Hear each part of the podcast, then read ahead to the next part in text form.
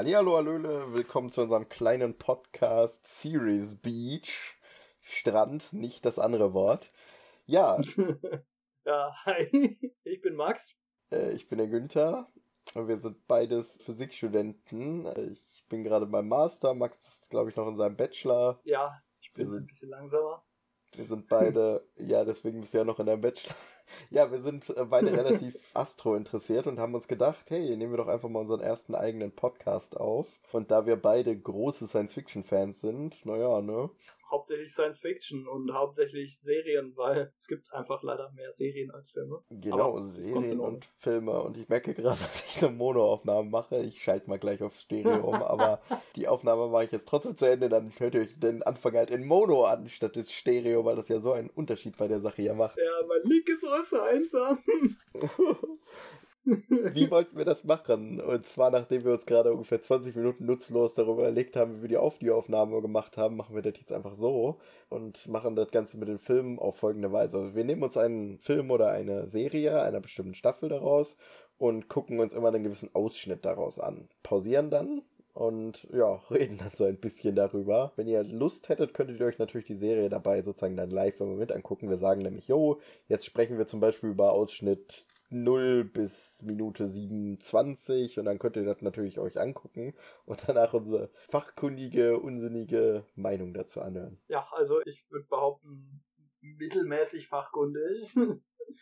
weil ich denke nicht, dass wir jetzt den krassesten Research betreiben, aber ich meine, wir verstehen beide, wovon wir reden. Und deshalb, mh, hm, zumindest mittelmäßig. Das ist der Trick. Meinung. Wir lassen es einfach glauben. Genau. Heute gucken wir uns an die erste Folge der ersten Staffel der Serie The Expanse. Eine grandios gute Serie. Man wird, glaube ich, ein wenig aus unseren Reaktionen merken, dass wir diese Serie relativ gut finden. Ja, ein wunderschönes Intro. Grandios. Ich finde vor allem, dass man so ein mhm. bisschen Timelapse bekommt durch die Geschichte seit praktisch der Jetztzeit bis in diese Raumfahrttechnik. Ja, seit heute bis ins 23. Jahrhundert bis in 200 Jahren. Ja, was wissen wir eigentlich jetzt schon aus dem Intro? Ich glaube also, wir wissen, okay, äh, der Mond ist besiedelt, die globale Erderwärmung, genau. Wir sehen die Freiheitsstatue untergehen, also weil New York ist eine Küstenstadt. Aber dann sehen wir, dass die Menschheit wohl ein bisschen mehr Geld in die Hand nimmt und die Städte ummauert. Ja, was soll man Oder zumindest die ne? Freiheitsstatue. Ne? ja, was soll man auch sonst machen? man könnte die Städte untergehen lassen, man könnte Erde aufhäufen und die Häuser einfach vergraben, klar.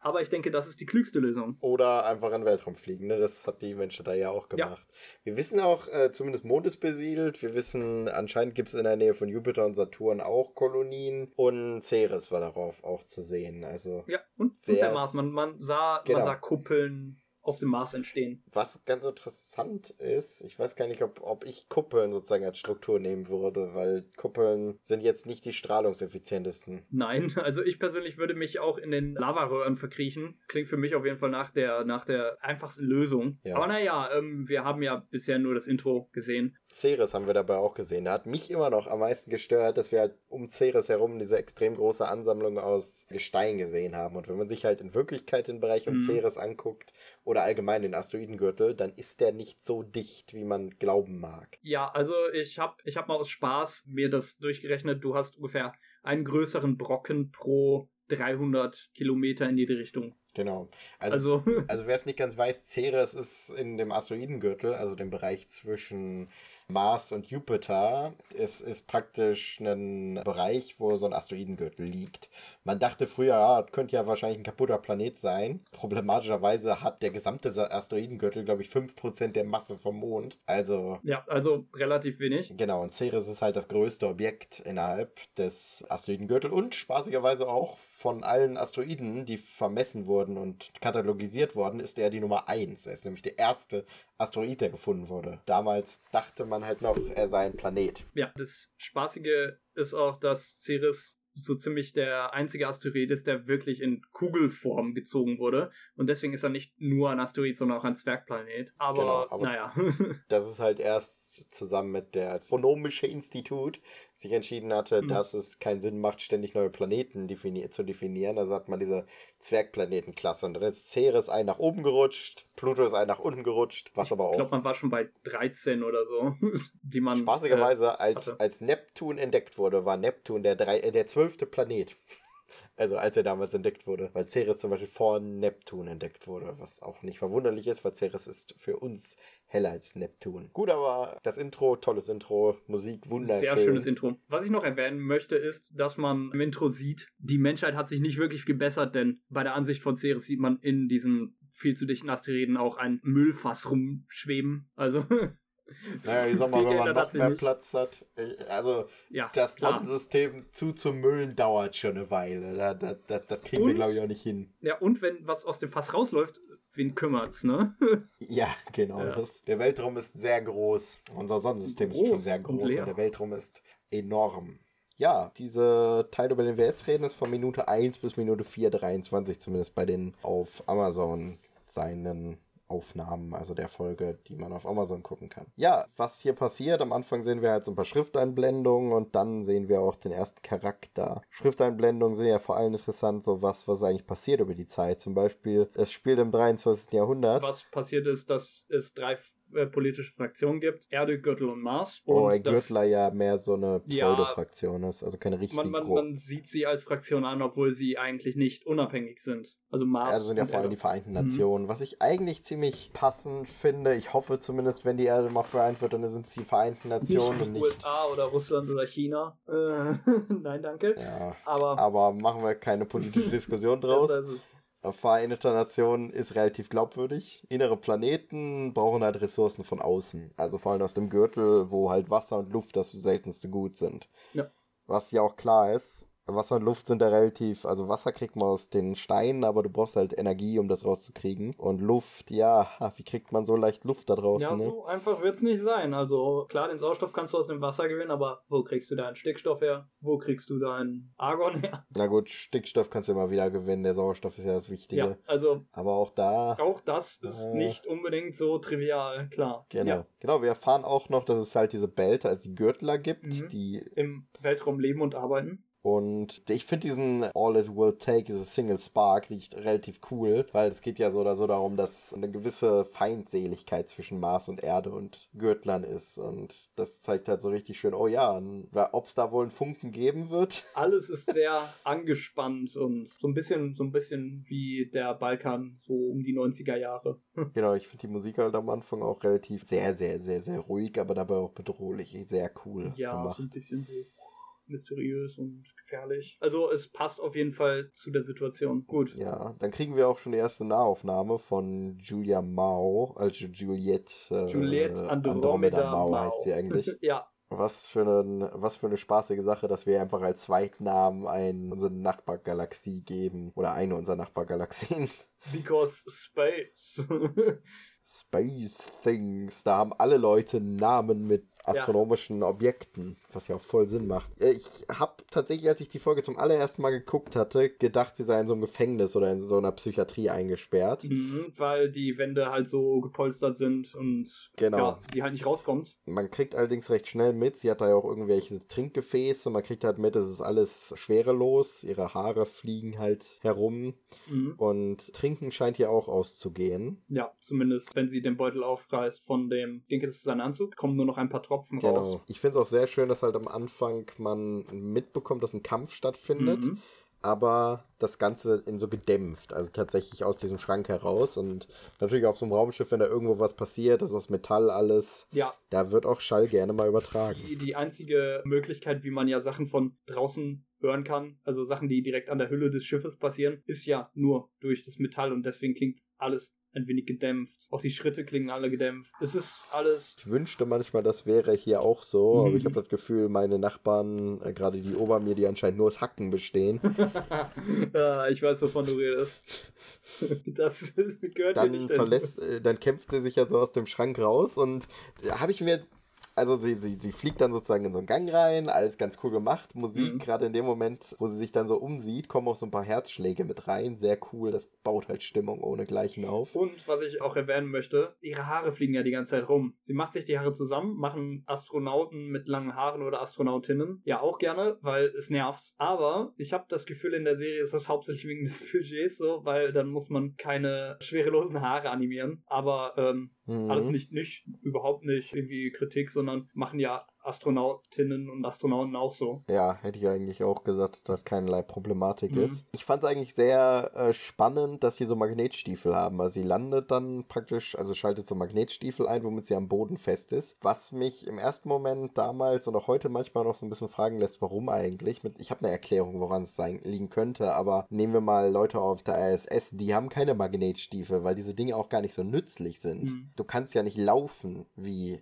auf einem normalen Untergrund, weil natürlich jede kleine gezogen. Drehung wird natürlich mitgenommen. Du musst dich nicht abfedern und alles. Es ist also sehr merkwürdig. Meine Vermutung, ja. warum die Magnetstiefel benutzen, mal ganz neben Budgetsachen, ist tatsächlich der, dass äh, man ja natürlich nicht genau weiß, wann jetzt beim Schiff sozusagen Gas gegeben wird. Ja. Und, und dann wäre es besser, wenn man auf dem Boden steht. Genau. Es ist besser, wenn man auf dem Boden steht, anstatt dass man dann einfach sozusagen auf dem Boden fällt.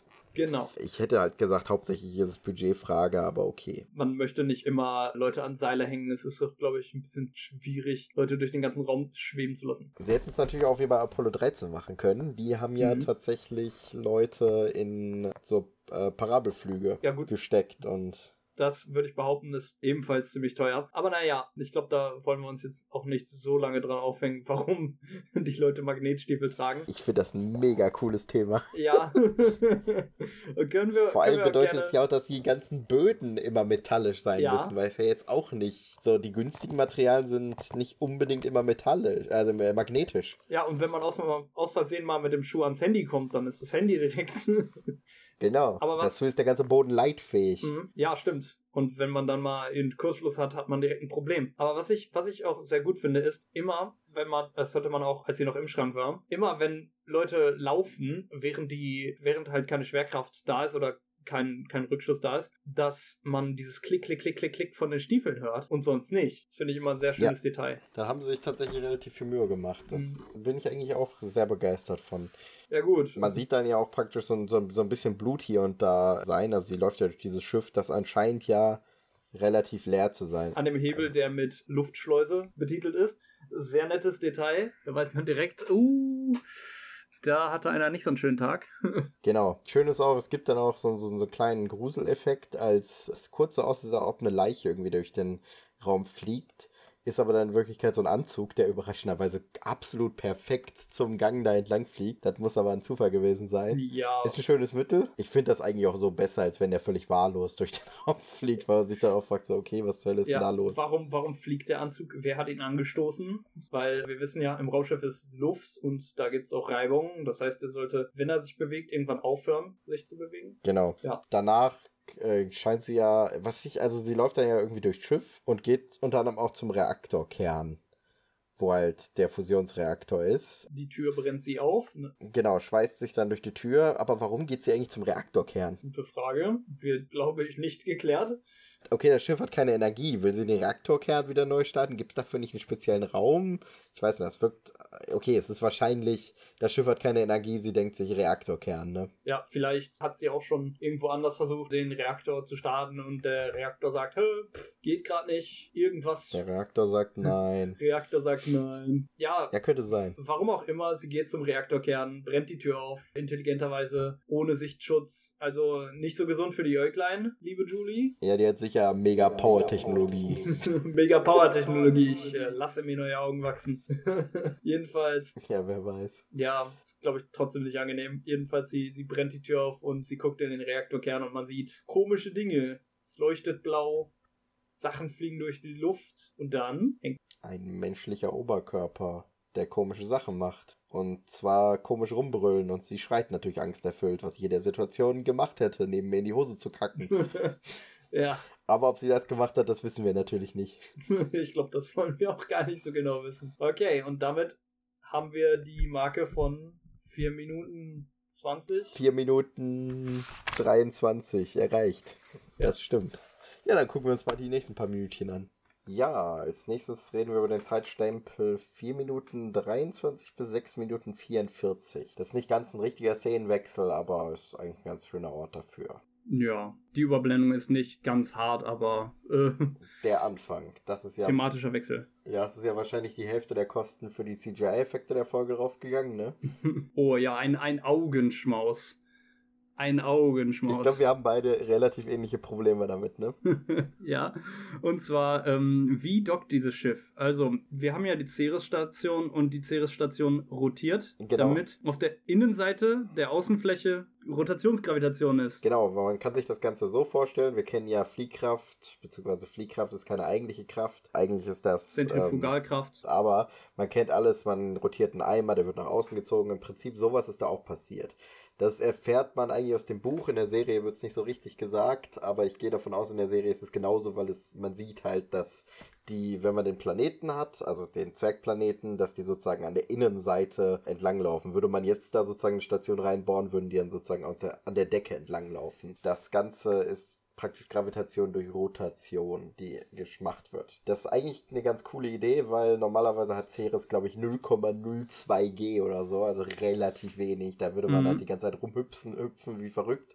Man könnte praktisch also Fluchtgeschwindigkeit durch Springen erreichen. Äh, obwohl nein, ich ja, glaube das nicht. wäre natürlich ein Problem. Nicht, müsste ich mal durchrechnen, aber es wäre halt ein echtes Problem, da sich vernünftig vorzubewegen. Deswegen haben die diesen Planeten, den Zwergplaneten, in Rotation versetzt und zwar immer schneller, sodass er jetzt mittlerweile, normalerweise braucht Ceres neun Stunden für eine Rotation. Der Was auch schon sehr schnell ist, wenn man es mit der Erde vergleicht. Ja, aber dafür ist Ceres nur ungefähr 940 Kilometer im Durchmesser. Das heißt 450 Kilometer mhm. Radius. Das ist, ja, das ist schon recht schnell, aber das Objekt ist halt nicht so groß. Deswegen haben die folgendes gemacht. Sie haben praktisch den, äh, dazu gebracht, sich schneller zu rotieren und der rotiert jetzt in ungefähr neun Minuten einmal um sich selbst. Dadurch wird man halt ständig gegen die Außenseite des Planeten gedrückt, was natürlich auch wieder Fragen aufwirft, wie nämlich zum Beispiel, warum zerreißt dieser Zwergplanet nicht? Ja, also ich würde behaupten, sie haben ihn irgendwie verstärkt, aber das ist beim 900 Kilometer großen Objekt nicht so einfach, weil es ist ein Riesenteil, was man stabilisieren muss. Ich würde tippen auf sowas wie Kohlefasernetze über der Oberfläche, aber na gut, sagen wir einfach, es hat irgendwie funktioniert. Die haben da den Zaubertrick des Jahrhunderts angewendet und das hat funktioniert. Ist ja super. Es hält TM. Genau, richtig geniale Idee. Bei einem kleineren Objekt wäre es wahrscheinlich sogar möglich. Es gibt ja noch einen Asteroiden, der genauso auch Gravitation erstellt. Aber Ceres. Aber halt da kommen wir, da kommen wir viel später erst so. Genau, wenn jetzt aber diese Schiffe natürlich andocken auf Ceres, dann ist natürlich der Raumhafen die ganze Zeit in Bewegung. Rotiert sozusagen immer nach links oder rechts weg. Wissen wir jetzt nicht, ich habe keine Ahnung. Ja, je nachdem, wie rum das Schiff orientiert ist. Genau, das heißt, Schiffe müssten die ganze Zeit, man sieht ja, wie sie da so reinfliegen, so seitlich beschleunigen. Jetzt weiß man aus der Serie ungefähr, wie so ein Schiff aufgebaut ist. Man kann sich das als Hochhaus vorstellen. Der Antrieb hinten ist unten und die Spitze ist oben. Wenn nämlich diese Schiffe Gas geben, ja. wird man halt praktisch die ganze Zeit durch die Beschleunigung in Richtung Antrieb gedrückt. Das heißt, man hat so eine Art künstliche Gravitation, das ist wie in so einem Hochhaus. So wie die reingeflogen sind, müssten die aber die ganze Zeit nach links oder rechts beschleunigen. Es würden also alle Leute Was man aber nicht sieht. gegen die Seite gedrückt werden innerhalb dieses Schiffes. Und ja, ist ein bisschen nitpicky, aber das hätten sie beachten können. Mhm, vor allen Dingen, da diese Serie auch auf sehr viele Details achtet, wie man auch in der nächsten Szene gleich sehen wird. Auf sehr viele Details. Und. Das ist halt der Witz. Weißt du, die Serie ist halt richtig gut da drin, sich auszukennen mit Beschleunigung und so im Weltraum, aber sowas macht sie dann aber falsch. Genau an dieser Stelle machen sie es halt falsch. Und es ist auch eine vollkommen bescheuerte Art, so senkrecht auf den Hafen zuzufliegen und so zu docken. Also man müsste halt eigentlich, wenn man auch Energie sparen will, den Zwergplanet nicht irgendwie langsamer drehen lassen will, müsste man von der Seite kommen und mit derselben Geschwindigkeit quasi an den Hafen tangential ranfliegen und sich von den Klammern mitnehmen lassen. Dann spürt man einmal einen Ruck nach unten und dann, äh, ja, dann ist man angedockt und niemand dreht sich langsamer, niemand wird in die Seite geschleudert beim Andocken aber ja, ist vielleicht ein bisschen nitpicky, ist ein kleines Detail, aber wäre schön gewesen, wenn. Wäre halt auch cool, wenn man noch irgendwie so Triebwerke an Ceres sehen würde, die die Rotation immer so ein bisschen antreiben, wenn ein Schiff andockt. Weil natürlich verliert das Ganze auch Bewegungsenergie, ununterbrochen. Ach, so ein paar ja. Sachen, die, die hätten mir ganz gern gefallen, aber ansonsten ist es eine wunderschöne Aufnahme. Also man sieht auch, es ist richtig viel los und wir mhm. erfahren auch, Ceres hat anscheinend mittlerweile keine Eisschicht mehr auf sich drauf. Das bedeutet einiges, weil ja, ich glaube, Ceres hat eine relativ, also eine wirklich dicke Eisschicht. Es gibt auf Ceres mehr Wasser als Süßwasser auf der Erde. Also. Mhm, zugegeben, heute weiß man mehr als zu dem Zeitpunkt, als die Serie äh, gedreht wurde, beziehungsweise als das Buch geschrieben wurde. Aber man hatte schon so die Ahnung, dass auf Ceres wirklich sehr viel Wasser vorhanden ist. Genau. Wir hatten uns auch schon die Frage gestellt, was machen eigentlich die inneren Planeten mit dem ganzen Wasser?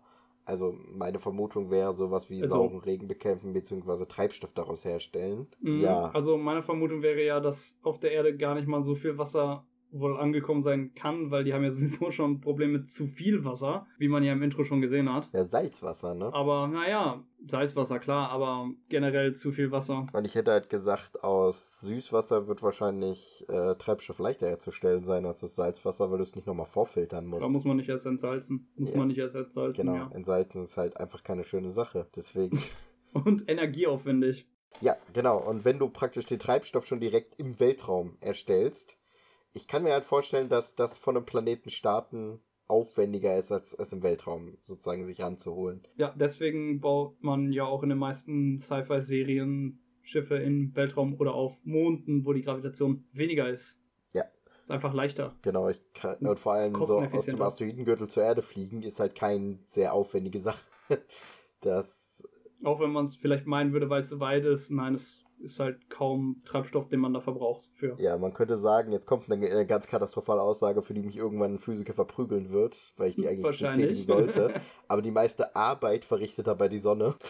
Ja, also man ja, kann sagen, also, im Prinzip, man muss ein bisschen abbremsen, dann fällt man auf die Sonne zu und da ja die Erde eher in Richtung Sonne ist, naja, macht man genau das, was man möchte. Die Sonne zieht einen also an. Spannend wird's dann, weil wir so eine kleine Führung durch die Station bekommen mit so einem Voice-Over, wo wir ein wenig schon über die politischen Umstände der Gürtel erfahren, ne?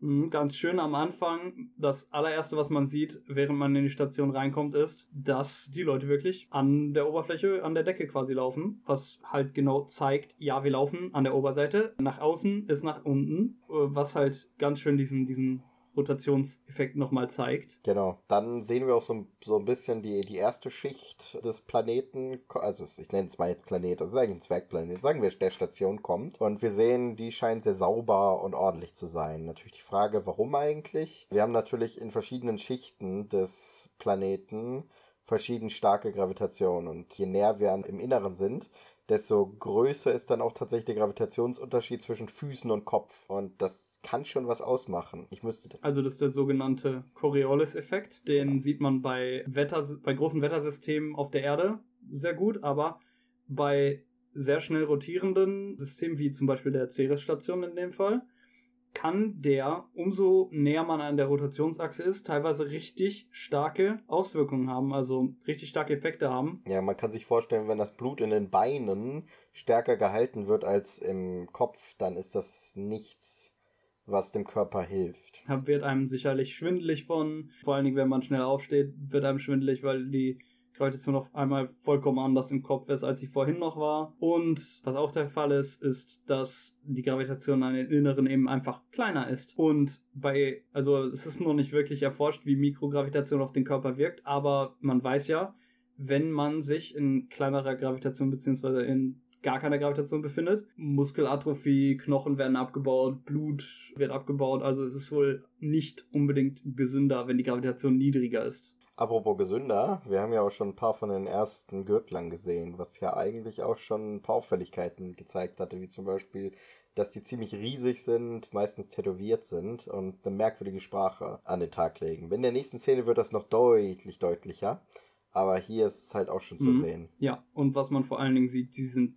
dünn und unmuskulös, was halt auch diesen Effekt von dieser Mikrogravitation zeigt. Genau, was wir natürlich erwarten würden, ist weniger Gravitation, der Körper kann praktisch stärker wachsen. Es hält praktisch, arbeitet nichts dagegen. Das kriegen wir jetzt auf der Erde natürlich nicht mit, aber das ist tatsächlich wahrscheinlich so. Ja, okay, es ist noch nie jemand darin aufgewachsen. Vielleicht ist es ja ganz anders, aber es ist sehr stark anzunehmen, dass sowas passiert, weil man sieht ja schon, was alleine passiert, wenn man im Weltraum einfach so schon ausgewachsene Zeit verbringt. Die Muskeln werden da auch schon stark abgebaut und wahrscheinlich Leute, die sich da entwickeln, haben gar nicht erst korrekt ausgebildete Muskeln, können also wahrscheinlich einfach niemals auf dem Planeten ohne entsprechend eine Vorbehandlung, die wahrscheinlich extrem schmerzhaft sein wird. Spaßigerweise scheinen wohl aber einige von diesen Gürtlern nicht sehr groß gewachsen zu sein. Fragt sich nur warum. Meiner Meinung nach liegt es allerdings hauptsächlich am Budget, weil man nicht oder oder generell am Casting, weil man nicht unbedingt sehr viele Leute findet, die Schauspieler sind und gleichzeitig über zwei Meter groß. Ja,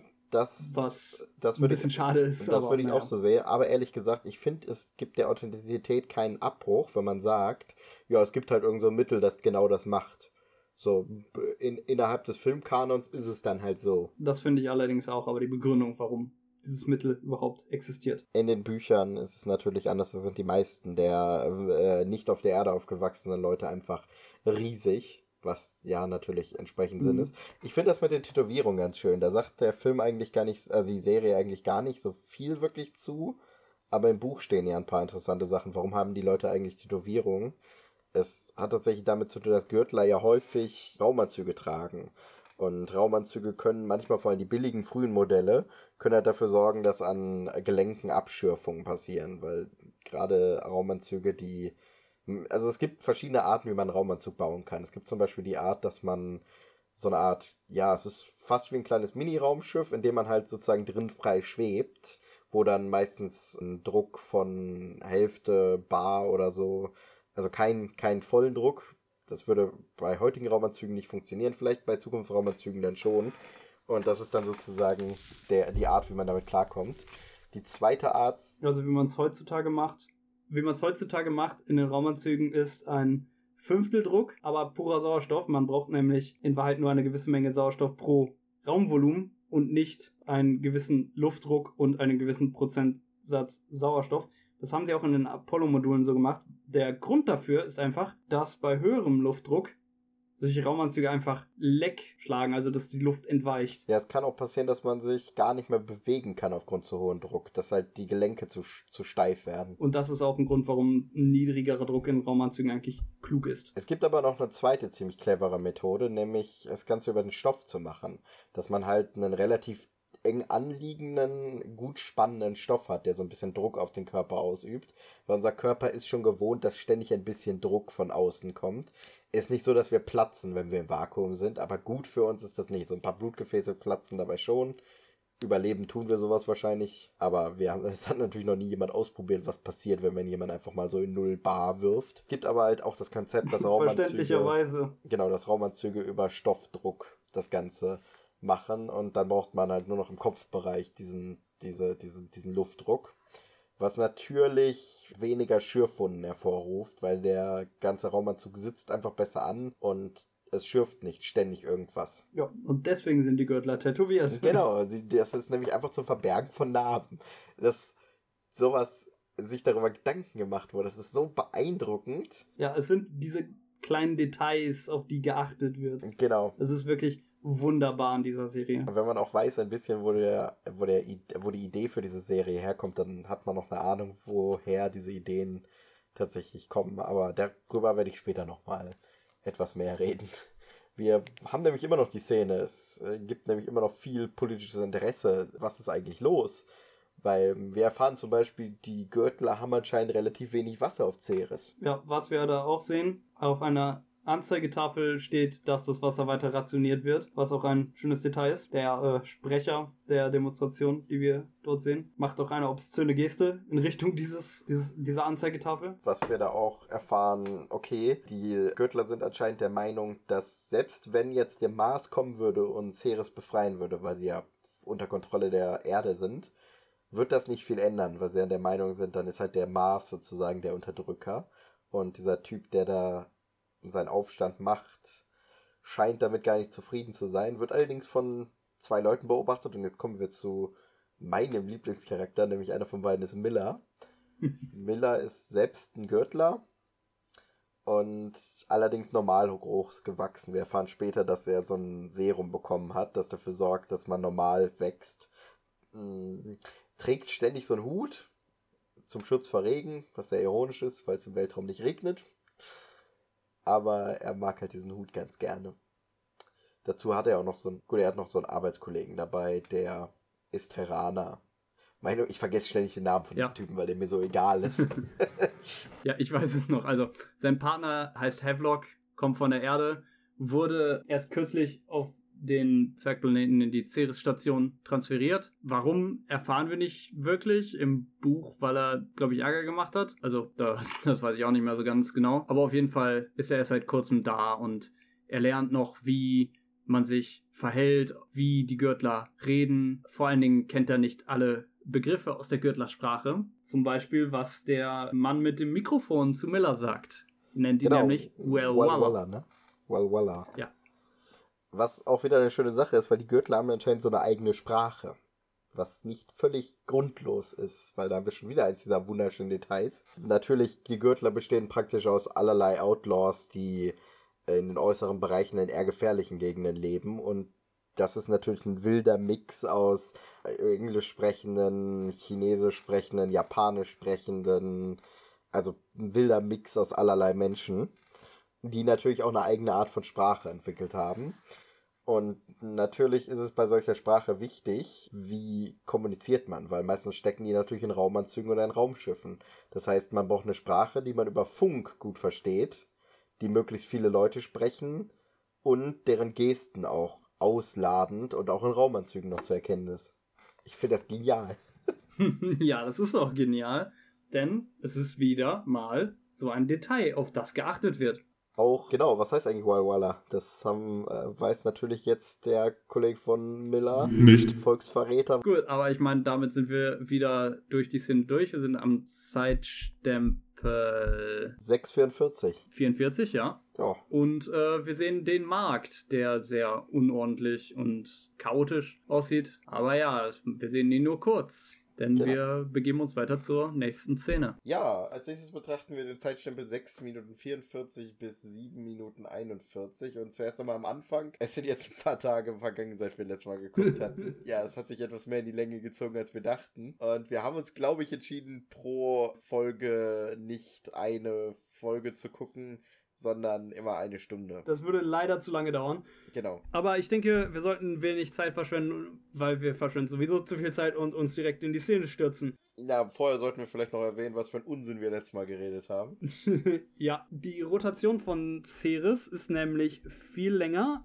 Ich habe es mir auch aufgeschrieben, wie lange. Und zwar es sind 2510 Sekunden. Genau, aber das ist natürlich jetzt nicht mehr ganz so einfach mit dem bloßen Auge zu sehen, aber interessant Ja. trotzdem zu wissen. Ich glaube, am Anfang Ja. war ich ein bisschen leiser, muss ich nachher in der Nachbearbeitung lauter machen. Macht das. Das So sind Szene. ungefähr 40 Minuten. Ist jetzt, ist jetzt nicht so mega schnell, aber schon ganz schön schnell für so einen riesigen, für so ein riesiges Objekt. Genau, es gibt sogar einige Überlegungen schon bereits dazu. Ich glaube, Scott Manley hat sich da mal eine ganz nette Überlegung zu gemacht und durchgerechnet, wie, wie das eigentlich aussehen würde mit der Frage, ob diese Rotation Ceres zerreißen würde. Wenn man Ich nicht glaube, da die Antwort war ja. Genau, wenn man da. Aber darüber hatten wir, glaube ich, schon geredet. Hm. Zu der Szene. Also, viel passiert eigentlich nicht, aber trotzdem passiert ganz schön viel. Ganz am Anfang, kurze Zusammenfassung wäre, man sieht einen der Hauptcharaktere, Miller, wie er einen Mordfall aufnimmt mit seinem Partner, Havelock. Das ist, eigentlich, das ist eigentlich alles, was man sieht. Aber jetzt gehen wir mal ins Detail. Ganz am Anfang sieht man, wie Miller in ein Glas Whisky einschüttet. Ja, jetzt freut er sich schon seit Tagen darauf, das erzählen zu können. Ja, ich, ich freue mich schon seit, seit über einer Woche darauf, das erzählen zu können. Und zwar, man sieht da etwas, was man tatsächlich in der realen Welt auch sehen würde, und zwar den Coriolis-Effekt. Er schüttet es quasi seitlich ein. Man kann sich das ungefähr so vorstellen, wenn du was, wenn man was ausschütten würde, würde es ja eigentlich gemäß der, ich nenne jetzt mal Fliehkraft, würde es nach außen beschleunigt werden. Allerdings dreht sich ja dieser Planet, würde sich also in der Zeit ein wenig wegdrehen aus der nach außen Richtung. Das heißt, während es Ja. sozusagen fällt aus deren Betrachtung, bewegt sich der gesamte Planet ein Stück nach links oder rechts, je nachdem. Und der Planet würde sich Ja. sozusagen unter der Flüssigkeit wegdrehen. Deswegen spaßigerweise, ach, kann ich später irgendwann erzählen zu der schönen Sache, wie das mit Raketenstarts ist, äh, warum Raketen am Anfang, wenn man sie gerade nach oben beschleunigen, entgegen der Rotationsrichtung vom Planeten plötzlich wegfliegen. Das ist äh, ein Ja. ziemlich ähnlicher Effekt. Die, das, was man da sieht, wird erzeugt dadurch, dass sich das, was weiter vom Mittelpunkt weg ist, also von der Sicht der Person unten, schneller bewegt als das, was näher am Mittelpunkt dran ist, also aus der Sicht der Person oben. In der Serie super schön dargestellt, nur leider total übertrieben. Wenn wir jetzt nämlich davon ausgehen, dass sich dieser Ort, wo sie sich befinden, wirklich die tiefsten Tunnel von Ceres sind, was über den Wiki so ein bisschen Pi mal Daumen rausgefunden 150 Kilometer von der Rotationsachse weg ist, da würde sich die Flüssigkeit nur ungefähr 1,29 Millimeter weiter wegbewegen, also nicht sehr weit von der Stelle und definitiv auch nicht so übertrieben, wie er es da schüttet. Das ist eher so, wenn man es über einen halben Meter Höhe in einem 20 Meter Durchmesser Habitatring schütten würde, dann gäbe es ungefähr so einen seitlichen Effekt. Da hätte man irgendwas mit 8 cm oder so seitlicher Differenz zwischen Ort, wo man es runterschüttet und Ort, wo es ankommt. Also super schöner Effekt, aber leider total übertrieben. Ja, eine schöne Darstellung von dem Effekt ist es, da sind wir uns einig. Ich finde auch ganz schön, also äh, die, die kommen da halt rein, da klären die einen Mord auf, sprechen dafür mit einer scheinbar Prostituierten. Also es ist ziemlich offensichtlich, dass es eine Prostituierte wohl sein soll. Gehen wir davon aus, weil wir gerade vorher noch ein Bordell gesehen haben. Die Sprache ist ziemlich wir, weil man gar nicht so viel versteht, wenn man ganz normales Englisch oder Deutsch erwarten würde. Also in der Synchronisation, die ich hier mir jetzt angucke, ja böse, ich gucke es nicht im Original. Uh. Ja, ich bin ganz schön ekelhaft. Auf Schande. jeden Fall. Schande! Ja, ich weiß, Schande. Aber äh, die Sprache scheint ein wenig merkwürdig zu sein. Darauf sind wir, glaube ich, schon mal gekommen mit der, warum ist eigentlich die Sprache so, wie sie ist. Verschiedene Leute aus verschiedenen Gegenden haben sich im Weltraum da zusammengetan. Ja, ne? Interessant ist auch die Gestik. Aber ich glaube, wir hatten auch schon mal das Gespräch mit diesen Raumanzügen. In mhm. Raumanzügen sind Gesten größer und da haben sich ja diese Gürtler-Gesten entwickelt. Was cool ist, ist, dass sein Partner sich anscheinend sehr fasziniert von diesem Gürtler-Ding ist. Ja, äh, schaut sich sehr ja genau die Leiche an, hält seinen Arm neben den Arm der Leiche und vergleicht scheinbar seine Proportionen mit denen des Toten. Ja, weil der tote Gürtler ist. Was man sehr schnell erkennt, ist, er ist viel stabiler und er hat viel kürzere Arme und Finger. Was ja auch ein wenig zu erwarten ist, wenn man überlegt, dass Gürtler im Weltraum aufwachsen. Ansonsten ja. interessant ist auch noch, dass Miller anscheinend gar kein großes Interesse daran hat, dass die Beweise vernünftig aufgenommen werden können. Er tritt in irgendwelche Blutspuren und es ihm scheint auch ziemlich egal zu sein, wie das Ganze da abläuft. Was auch ein wenig mit der Mentalität, die, von der man später mitbekommt, beziehungsweise es ging schon um Gesetze auf Ceres, dass Ceres zwar so einen Sicherheitsdienst hat, aber auf Ceres keine eigentlichen Gesetze gelten, weil das unter keiner richtigen Gerichtbarkeit steht. Deswegen. Es hat zwar einen Gouverneur, aber eine Regierung hat es nicht wirklich. Deswegen gibt es auch keine Polizei, sondern nur Sicherheitsdienste. Die von der Erde bezahlt werden, die halt eher dafür sorgen, dass dort kein riesiges Chaos ausbrechen, ausbricht und teilweise auch ziemlich willkürlich handeln können. Ist ja gar nicht mal so ungewöhnlich, wenn man überlegt, dass es immer noch Länder gibt, die unter Kontrolle von anderen Ländern stehen heutzutage und dort auch einige zwar Gesetze gelten, aber das Ganze eher zum Beispiel die Leute in einer, in einer Demokratie leben, aber trotzdem nicht wahlberechtigt sind. Ja, aber das ist ein anderes Thema. Das ist ein anderes Thema, aber es ist natürlich eine sehr ähnliche Situation wie genau. hier in der Serie auch Ceres. Wäre halt nicht anzunehmen, dass es anders ist, dass die nicht auch Gegenden hätten, wo es einfach keine richtige Gerichtsbarkeit gibt. Und das ist, denke ich, auch das, was den Gürtlern halbwegs, also der APO gut tut, in gewisser Weise, aber auch was den die Gürtler stört. Also ich, ich glaube, hätten die praktisch eine vernünftige Gerichtsbarkeit, dann gäbe es die IPA oder wie heißen sie? Ähm, OPA, OPA, Outer Planets Alliance.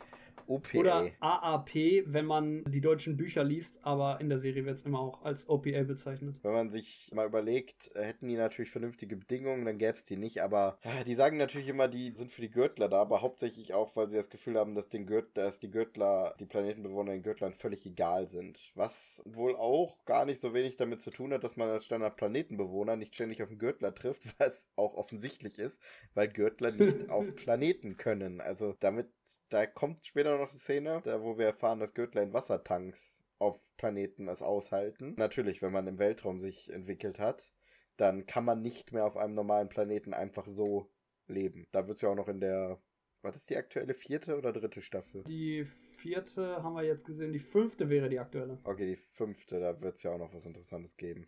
Aber da, da haben wir noch einen weiten Weg hin. Da kommen wir dann in so sieben Jahren oder so an wahrscheinlich. Vierte Staffel wäre die, die wir gesehen haben. Die fünfte kommt noch. Gibt es noch so ein Spannendes bei dieser Szene zu sagen? Ich denke nicht. Weil die nächste, da freue ich mich schon sehr drauf. äh, das ist, glaube ich, auch die, wo die U-Bahn fahren, ne? Ja, glaube ich auch. Auf zur nächsten Szene. Auf zur nächsten Szene. Okay, es ist nicht die U-Bahn-Szene gewesen. Ich muss mich berichtigen. Es war die Bar-Szene. Es war die Restaurant-Szene. Genau. Also im Prinzip sind sogar eigentlich zwei kleine Szenen gewesen, aber okay. Wir reden jetzt von Minuten Minute 7,41. Sie gehören thematisch zusammen. Ja, und Minute 7,41 bis 9,24. Ja, es passieren.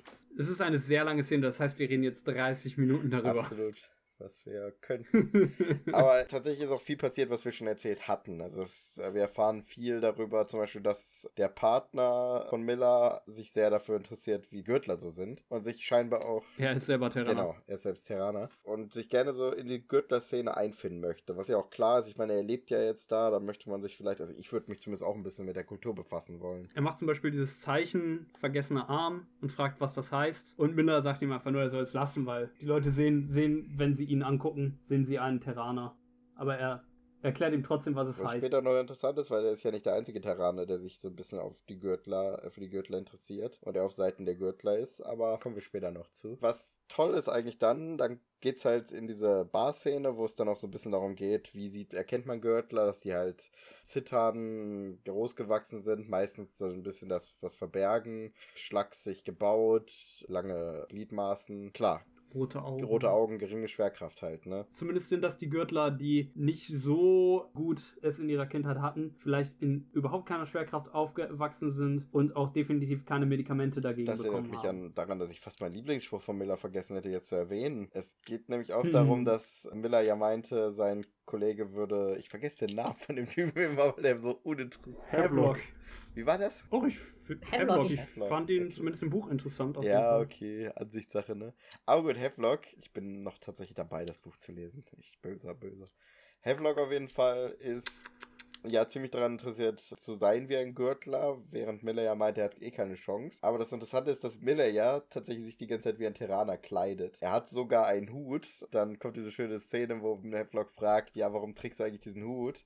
Und Miller meint ja, der schützt mich vor Regen, was sehr witzig ist, weil er natürlich in seinem Leben einfach noch nie Regen erlebt hat. Und woher soll er irgendwas von Regen Wahrscheinlich wissen? auch nie erleben wird. Ja, also, das ist, ist eigentlich ein Gürtler und das, darum geht's dann auch in dieser Szene in der Bar, dass sie sich halt darüber unterhalten und als dann gefragt, sozusagen, der Heflock fragt, ja, Miller, warum bist du eigentlich nicht so, kommt der Typ, der am Anfang die Rede gehalten hatte, womit er die Gürtler aufstachelte und erzählt warum. Miller hat diesen billigen, Zitat, knochendichte Saft getrunken. Wahrscheinlich irgendein Medikament, was dabei hilft, dass die Knochen dicht bleiben und er nicht so in die Höhe schießt. Und er zeigt auch Merkmale an Miller.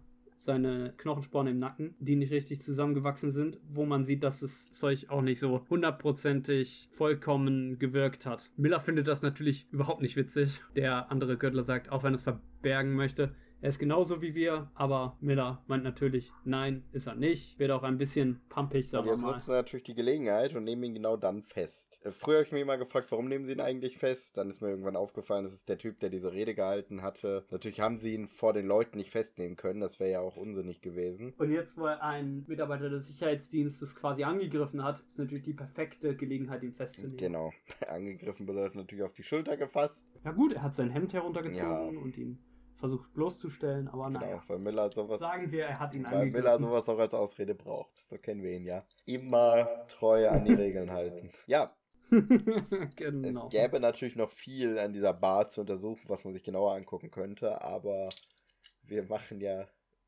Wir wollen ja nicht alles zu haarklein auseinanderreißen. Man kann natürlich auch sagen, hey, es gibt einen japanischen Einfluss, denn dort sind Soba-Nudeln, die gekocht werden. Aber naja, nicht zu, zu sehr ins Detail Wobei der gehen. japanische Einfluss war ja schon an vielen Szenen feststellbar, vor allem auch, als man den Markt gesehen hatte. Da gab es ja auch eine allerlei asiatische Einflüsse. Was ja auch, wenn man überlegt, wer wird wahrscheinlich das Sonnensystem erobern, da sind die Asiaten mit Sicherheit, also ich würde jetzt, wenn ich, wenn ich tippen würde, bei so einem Szenario, was logisch wäre, wäre wahrscheinlich Europa, USA, China und Russland. Das wären so die Big Player, die ich mir vorstellen könnte. Das dürften auch in der realen Welt die Hauptakteure Ich sein. meine, wenn man sich anschaut, was die großen Forschungssonden sind, ja, wäre mal interessant, was so aus Indien wird in der Zeit, aber wir wissen wir ja, dass teilweise Leute da mit den Mars besiedelt hatten. Was ja klar ist, es ist alles Ja. viel günstiger, aber die Welt ist ja so oder so eher zu einem Völkerbund zusammengewachsen als zur eigenen Nation. Aber natürlich heißt das dadurch nicht, dass einfach Nationen aufhören zu existieren, sonst gäbe es die Vereinten Nationen ja nicht. Das wäre ja auch unsinnig. Also entweder nennen sie sich aus Tradition noch so, oder es gibt halt noch Nationen. Was natürlich ein interessanter Aspekt wäre, wenn es wirklich noch Nationalstaaten auf der Erde gibt in dieser Zeit, wie es dann rechtlich im Weltraum ist. Haben die Luftraum? Ist es internationale Gewässer? Wie definiert man das? Das ist eine große Frage, finde ich zumindest. Gelten noch die Regeln, dass keine Nation da einfach was in Besitz nehmen darf? Wie ist das? Das ist die gute Frage. Es gibt, glaube ich, ein Abkommen, dass keine Nation im Weltraum Land sozusagen in Besitz nehmen darf. Müsste ich mal nachgucken. Ja, das gilt natürlich nicht für Unternehmen. Naja, wenn es die Vereinten Nationen macht, dann macht das ja kein Land, ne? Ja, richtig. Die Vereinten Nationen sind kein Land. ich denke mal, nächste Szene wäre spannend, ne? Da freue ich mich schon drauf. Ja, auf zur nächsten. Okay, auf zur nächsten. Ja, und da sind wir mal wieder, ein paar Tage später. Ja, wir sprechen jetzt ein bisschen über Minute 9,24 bis 10,6. Also ungefähr ja. eine halbe Minute. Wir reden nicht über Minute, wir reden über diesen Zeitstempel. So. Hier gibt es wirklich viel zu bereden und ich glaube, du hast dich auf diese Szene wirklich schon wochenlang gefreut. Ja, das ist eine so tolle Szene, vor allem, weil man da eigentlich ziemlich viel erfährt. Einmal ganz kurz zusammengefasst, was eigentlich in der Szene passiert. Das klingt nämlich im ersten Moment ein bisschen weird, als ob das viel ist. Man sieht eine, eine Bahn fahren durch so einen Tunnel. Dann sieht man im Inneren der Bahn, wie Miller sich mit irgendeinem Typen unterhält. Dem fragt, ja, habt ihr denn die Filter gewechselt? Der sagt, ja klar haben wir die Filter gewechselt reicht dann Miller ein Stapel Geld oder ein Stapel Chips. Das sind, glaube ich, Casino-Chips. Sieht so ein bisschen so aus. Also merkwürdig, wenn das das normale Geld ist. Auf jeden Fall so, so, so, ein paar Chips. Miller nimmt das entgegen und sagt, ja gut, dann müssen wir ja nicht die Filter überprüfen.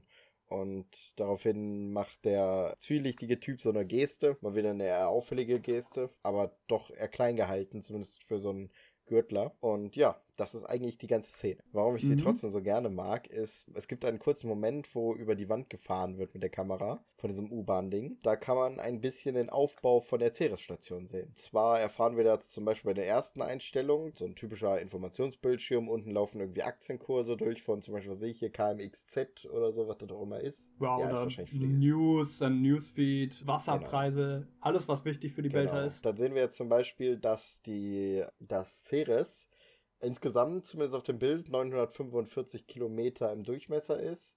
Ich muss jetzt mal nachgucken, wie groß er momentan ist. Also es wäre interessant zu sehen, ob Ceres in der Realität auch 945 Kilometer ungefähr ist, weil das dann natürlich, wenn er größer geworden wäre, würde man natürlich vermuten, dass das durch die Rotation passieren könnte. Wäre vielleicht interessant zu sehen. Also der Expanse-Wiki sagt ungefähr 940 Kilometer, bevor der okay. Eismantel entfernt wurde. Okay, gut, das passt eigentlich ganz gut. Also, aber so oder so würde die Ebene, in der das Ganze sich ausdehnen würde, auch nicht die sein, die gezeigt ist. Man sieht nämlich auch, die Ceres-Station ist sozusagen dann im, im ich nenne es mal Südteil Wahrscheinlich ist es eher nicht der Südteil. Man wird wahrscheinlich die Eigenrotation schon ein bisschen ausgenutzt haben. Und ich bin jetzt mal so dreist und nehme Nord und Süd über die Rotationsachse und nicht über irgendwelche Pole, da Ceres oder so keine aktiv, äh, wahrscheinlich kein aktives Magnetfeld hat. Würde mich doch sehr wundern bei der Größe. Der ist doch sicher der Start. Auf jeden Fall sehen wir da die Station eingezeichnet, dass die so in, in Kreisen sich immer tiefer in die, ins Innere vorbewegt und verschiedene Level hat. Zum Beispiel haben wir einmal außen das Dock-Level, dann kommt das Midtown-Level, Medina-Level, Plaza-Level, dann das District-Level und ganz oben das Central-Level.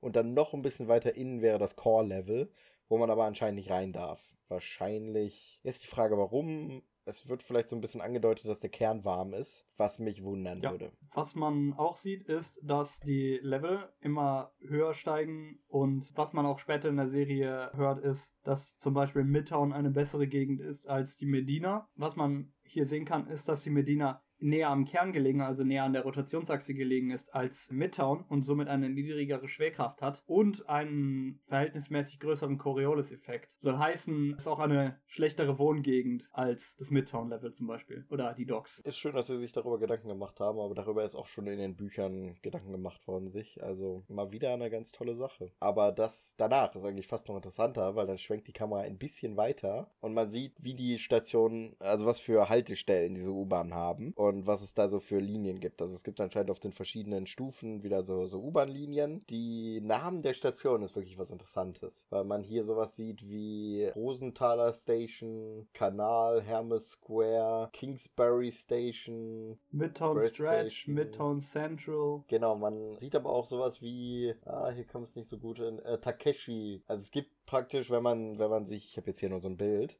Wenn man sich aber das Ganze tatsächlich in der Aufnahme ansieht, sieht man, es gibt halt eine wilde Mischung aus deutschen, englischen und asiatischen Namen, die teilweise auch nach irgendwelchen bekannteren Gegenden oder bekannteren äh, Städten benannt sind. Was natürlich wieder dadurch kommt, dass natürlich die, die ausgewandert sind, aus allen Teilen der Welt kamen. Und natürlich auch dann ihre ja, Namen mitgenommen haben. Wir kennen das ja von Amerika, wo auch die Leute ihre Namen mitgenommen haben. Vergessen wir nicht, dass New York nicht ohne Grund New York heißt. Nach der schönen britischen Stadt York. Oder Hamburg gibt es auch in den USA oder Bismarck. Es gibt viele Referenzen zu den Herkunftsländern der Menschen in den USA und folglich wird es das auch in solchen Gegenden wie Ceres oder anderen Gegenden im Gürtel geben, weil dort genau, ein sehr genau. bunter kultureller Mix von Menschen sich angesiedelt hat.